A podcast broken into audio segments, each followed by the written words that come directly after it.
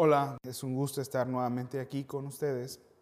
Soy el Padre Juan José. Comenzamos con este segundo tema. En esta ocasión vamos a compartir el tema del distanciamiento familiar a la caridad doméstica.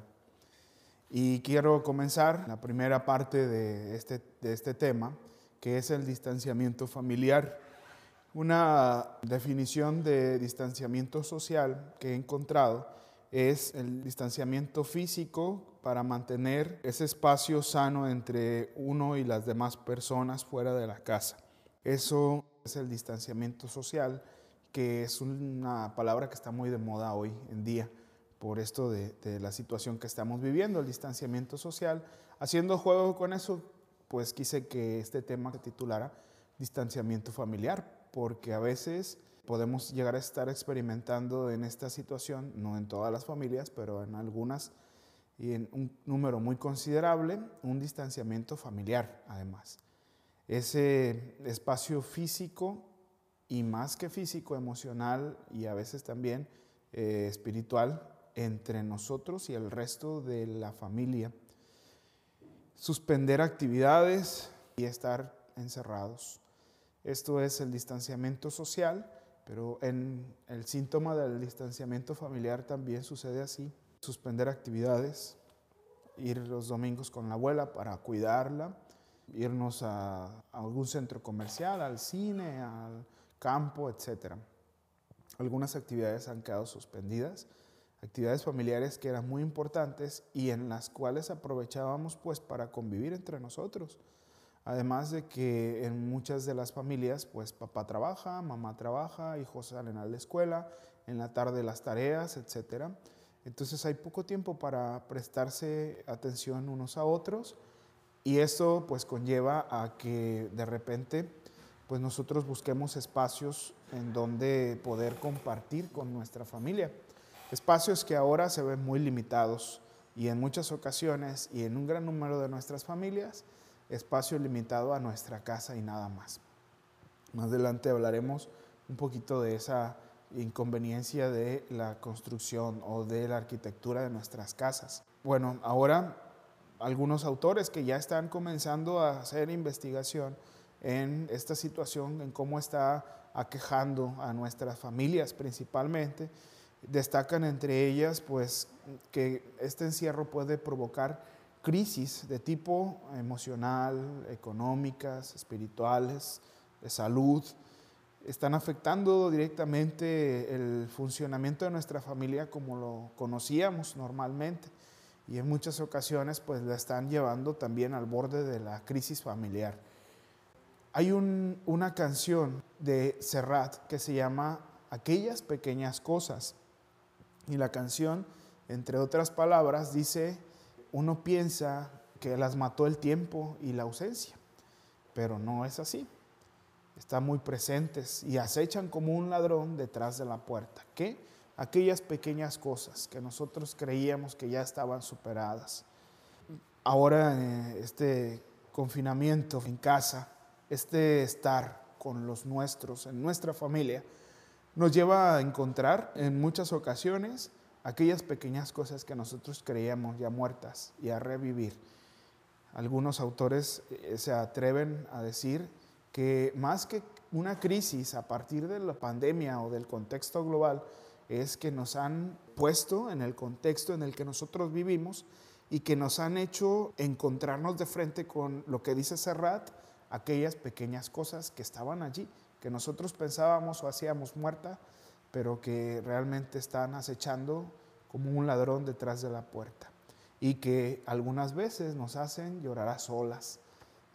También se detalla que el aislamiento puede generar una actividad emocional elevada y ocasionar alta irritabilidad y síntomas de estrés y ansiedad. Así que si estamos viviendo alguna situación de estas, debemos comprender que en un gran número de familias y hogares también se está viviendo. Comprender que no es una situación personal de debilidad o de cobardía o solamente de falta de fe, sino que hay situaciones que nos orillan a vivir de esta manera. Pero pues ahora estamos reflexionando en torno al todo que de la familia, además de la individualidad de la persona.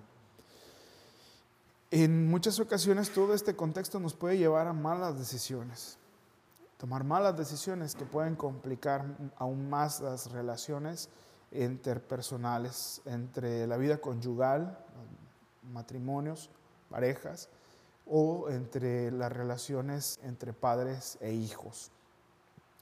Podemos detectar una gran serie de manifestaciones o de momentos o ocasiones que se han maximizado o que han comenzado a surgir. Ya cada uno de ustedes tiene la misión o la labor y me atrevo a decir que la necesidad de ir tomándole el pulso a su propia familia en cuanto a estas manifestaciones que puedan provocar crisis de ansiedad, emocionales incluso hasta de salud.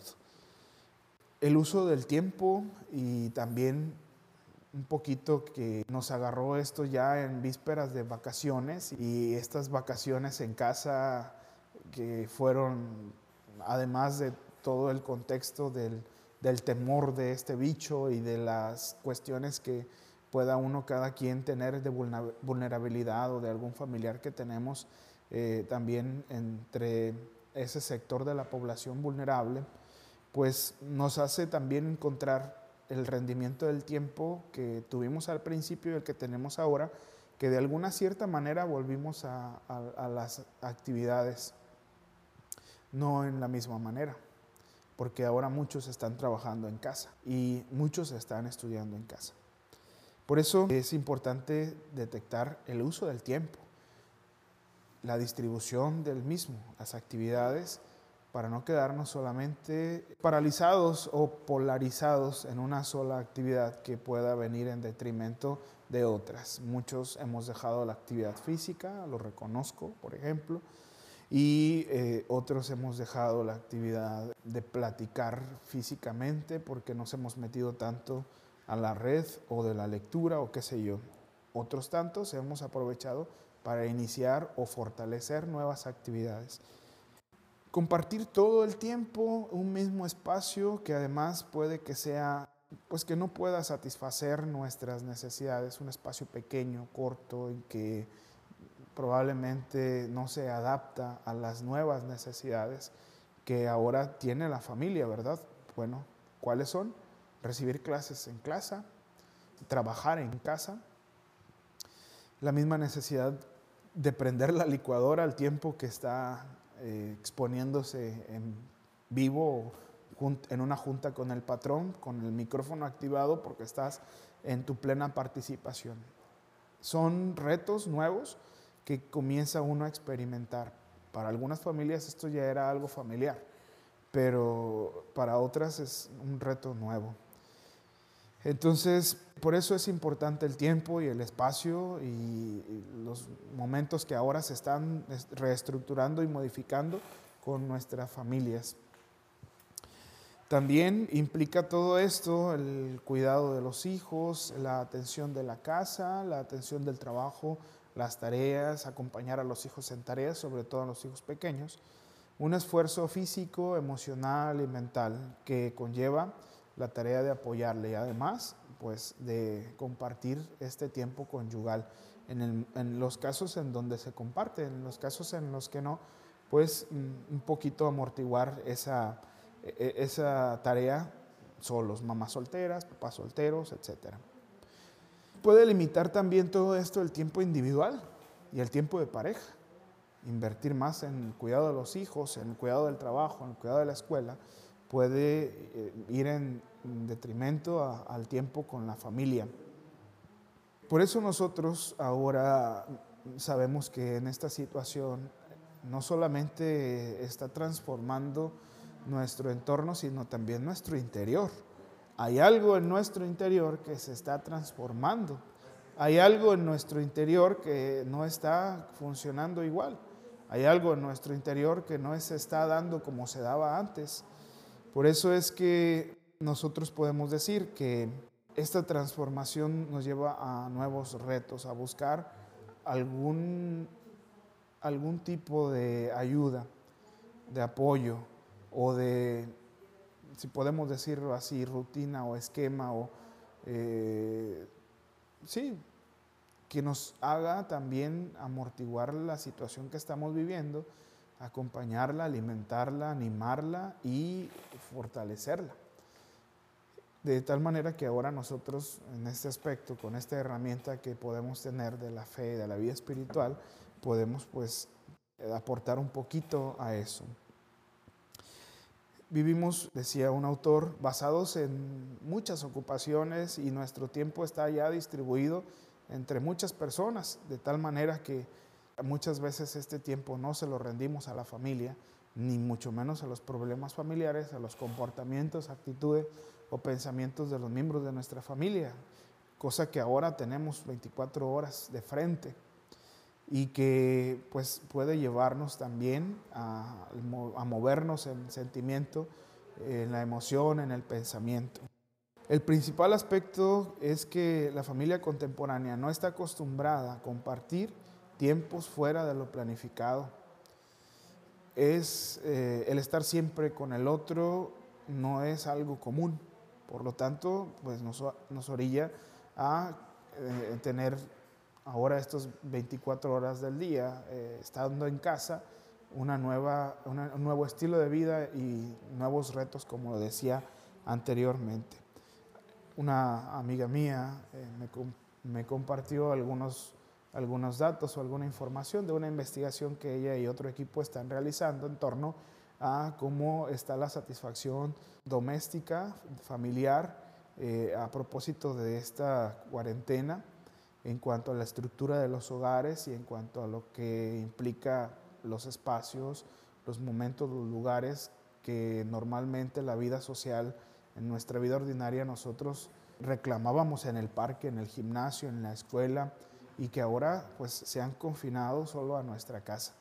Y algunas cosas interesantes que ella, la doctora Jimena, me compartía es que actualmente un significativo número de hogares no está diseñado ni preparado para otorgar una satisfacción a las actividades nuevas que se han implementado a partir de esta, de, esta cuarentena, de, este quedarnos en casa. Y lo cual está redituando también en una insatisfacción eh, pues de vida en cuanto a relaciones, interacción familiar, relaciones de pareja y demás. Y eso pues nos preocupa y además nos ocupa. Entonces, ¿cuál es lo propio de nosotros? ¿En qué podemos nosotros espiritualmente apoyarnos ante esta situación y muchas otras que están pudiendo aquejarse? Bueno, pues la caridad es aquel mandato de Dios que va más allá de un mandato, que se convierte ahora, y lo vamos a ver más adelante, en una esencia. Por eso quiero compartir con ustedes eh, una cita bíblica que pues nos va a acompañar y nos va a ayudar en esta reflexión de hoy, que es primero de Corintios del 1 al 13. Aunque yo hablara todas las lenguas de los hombres y de los ángeles, si no tengo amor, soy como una campana que resuena o un platillo que suena. Aunque tuviera el don de la profecía y conociera todos los misterios y toda la ciencia aunque tuviera toda la fe, una fe capaz de trasladar montañas, si no tengo amor, no soy nada. Aunque repartiera todos mis bienes para alimentar a los pobres y entregara mi cuerpo a las llamas, si no tengo amor, no me sirve de nada. El amor es paciente, es servicial, el amor no es envidioso, no hace alarde, no se envanece no procede con bajeza, no busca su propio interés, no se irrita, no tiene en cuenta el mal recibido, no se alegra de la injusticia, sino que se regocija con la verdad. El amor todo lo disculpa, todo lo cree, todo lo espera, todo lo soporta. El amor no pasará jamás, las profecías se acabarán, el don de lenguas terminará, la ciencia desaparecerá porque nuestra ciencia es imperfecta y nuestras profecías limitadas. Cuando llegue lo que es perfecto, cesará lo que es imperfecto. Mientras yo era niño, hablaba como niño, sentía como niño, razonaba como un niño.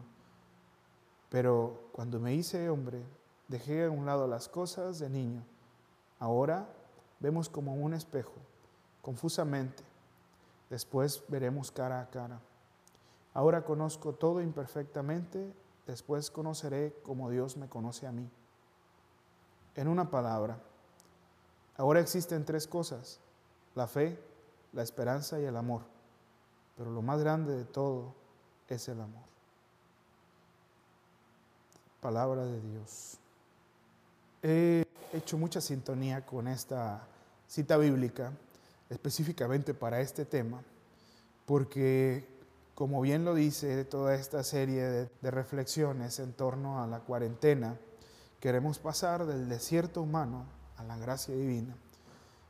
Lo que hemos hablado en la primera parte de este video pues ha sido el desierto humano propiamente. Y ahora queremos pasar a la gracia divina, a la propuesta de Dios para nosotros. Y esta es la caridad doméstica. Por eso es que comenzamos con aquello que comienza el mismo libro de Corintios. Dice, aunque yo hablara todas las lenguas de los hombres y de los ángeles, si no tengo amor, soy como una campana que resuena o un platillo que retiñe. La comunicación. Yo puedo tener las mejores habilidades de comunicación, yo puedo tener conmigo eh, las mejores palabras, las más justas, las más razonables, las más equitativas. Yo puedo tener conmigo la palabra, yo puedo tener la palabra, puedo platicar, dialogar con mi familia pero esta comunicación es hueca si no va acompañada de amor. Recuerdo de un capítulo de, de, una comedia que se llama La familia Peluche, donde están discutiendo los dos esposos y de repente uno dice, ya eh, entrados en la discusión, eh, Eugenio Derbez le dice a, a, la esposa, mi amor, y ella dice, no me digas mi amor si estás enojado. Es precisamente que el amor conlleva y alimenta y envuelve y fortalece la comunicación. Sin ella de nada sirven las mejores expresiones retóricas o, frases o palabras bien dichas, pronunciadas, experiencias y demás. Después, eh, aunque tuviera el don de la profecía, si conociera todos los misterios de la ciencia, si no tengo amor, nada soy el conocimiento, la preparación, como decíamos en el primer tema, no nos sirve de nada si no está alimentado con el amor. Es un conocimiento hueco, se convierte solamente en mera información. El amor le da sentido, color, sabor, sabiduría y gracia a aquello que nosotros conocemos de la otra persona. Podemos nosotros decir que conocemos a nuestra familia. Sí, lo conozco Conozco bien a mi esposa, a mi esposo, a mi hijo, a mi hija, a mi padre, a mi madre. Sé cómo son, cómo reaccionan, cómo dicen, cómo hablan. Pero sin amor ese conocimiento, en, en lugar de edificar, pues destruye. Por eso, por sobre el conocimiento, el amor. Las acciones, aunque repartiera todos los bienes para alimentar a los pobres y entregar a mi cuerpo eh, a las llamas si no tengo amor, de nada me sirve. De tal manera que nosotros estamos basando también nuestro amor, eh, eh, perdón, nuestras acciones en el amor.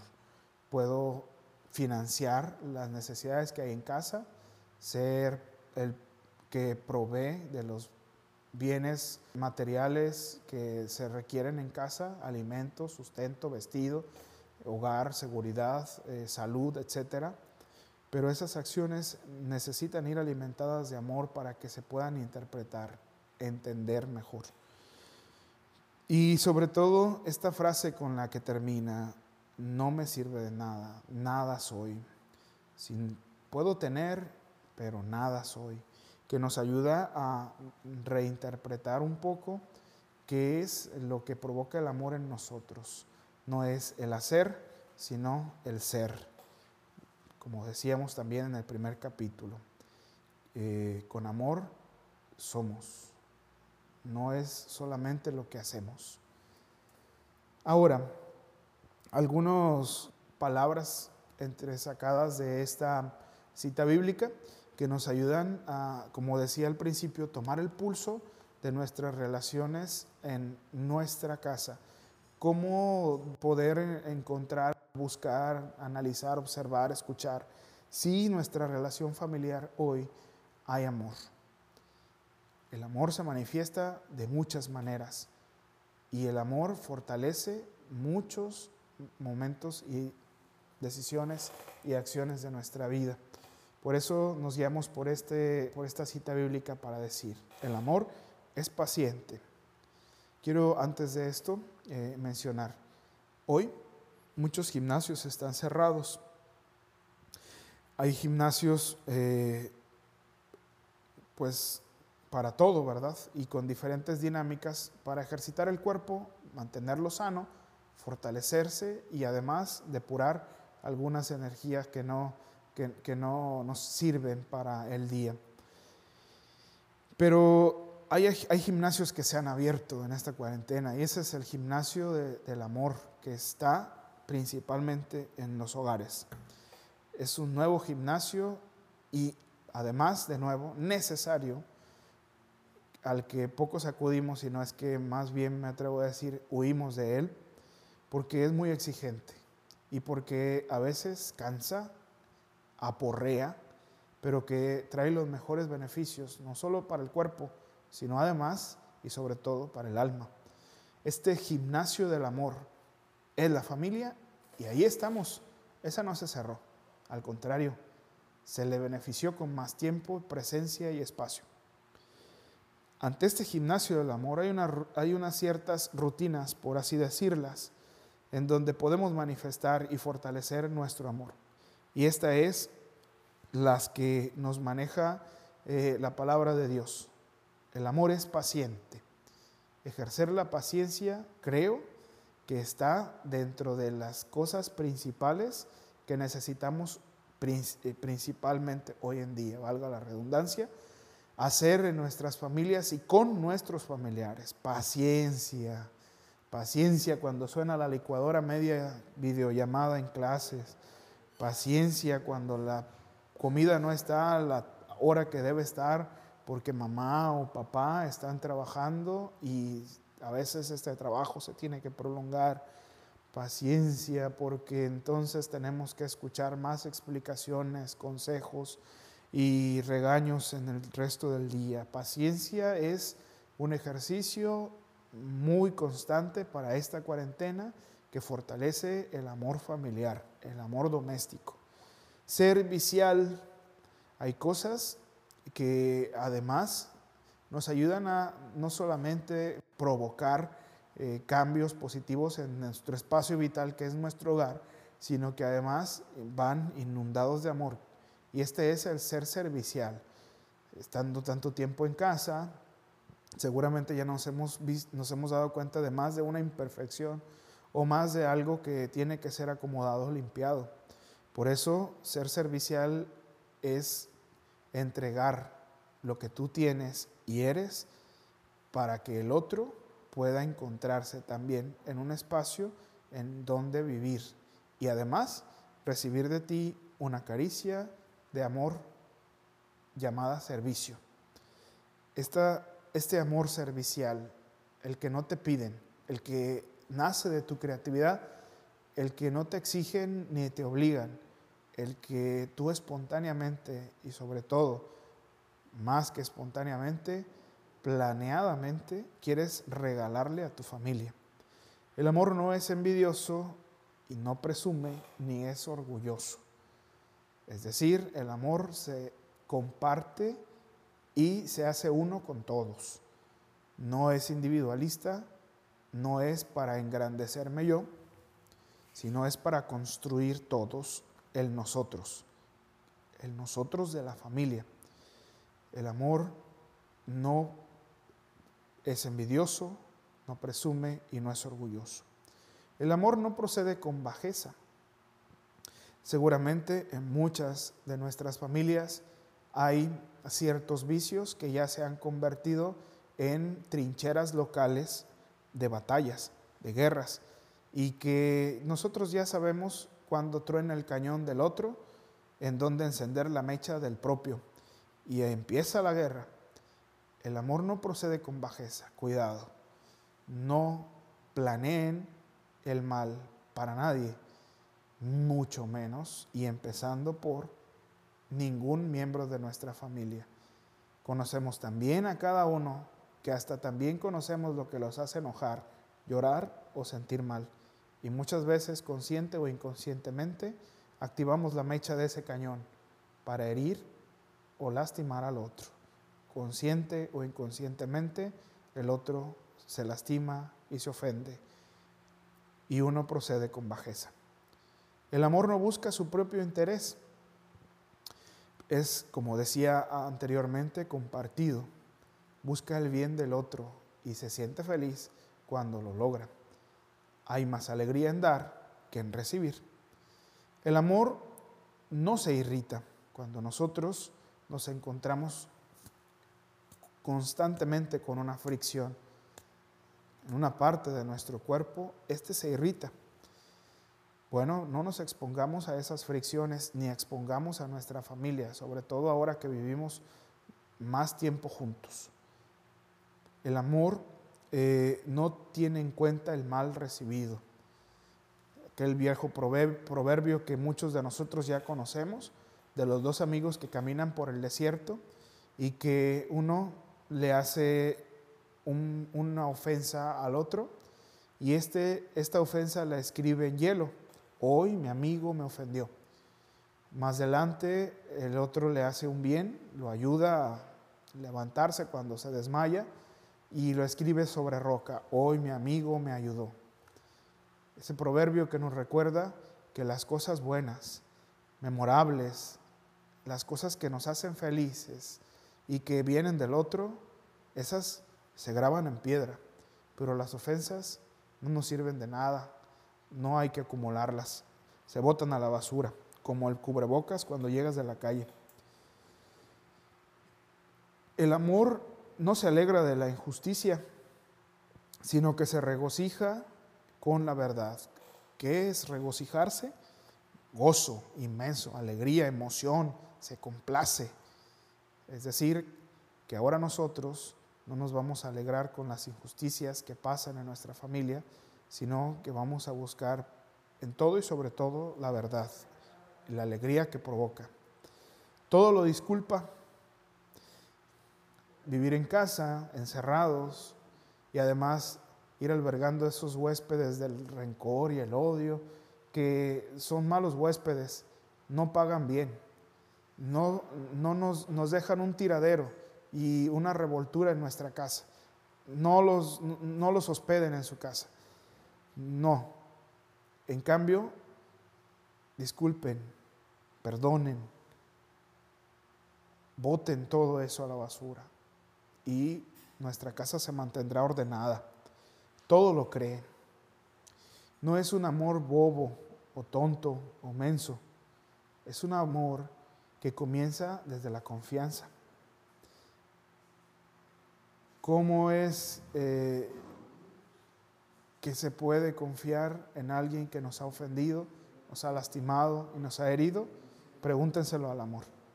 Por algo es algo sobrenatural cuesta trabajo, pero se puede lograr. Además, seguramente en tus estándares de vida y en tu agenda personal registrarás mejores días y más felices cuando crees que cuando dudas.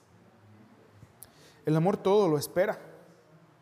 Y la esperanza cristiana, espera en la esperanza cristiana, es, es, es vivir con la actitud de que ya recibiste aquello que aún esperas que aún no llega.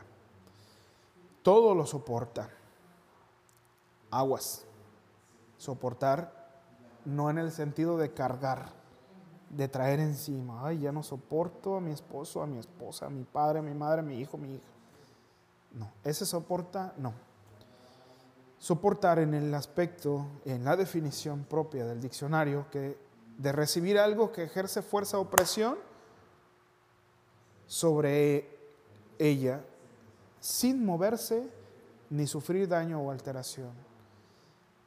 todo lo soporta. Es decir, el amor es ese blindaje de acero que nos ayuda a que las cargas no nos dañen y lastimen, porque lastimados muy seguramente lastimamos a los demás. En una palabra, dice el autor, ahora existen tres cosas, la fe, la esperanza y el amor, pero el más grande de todas es el amor.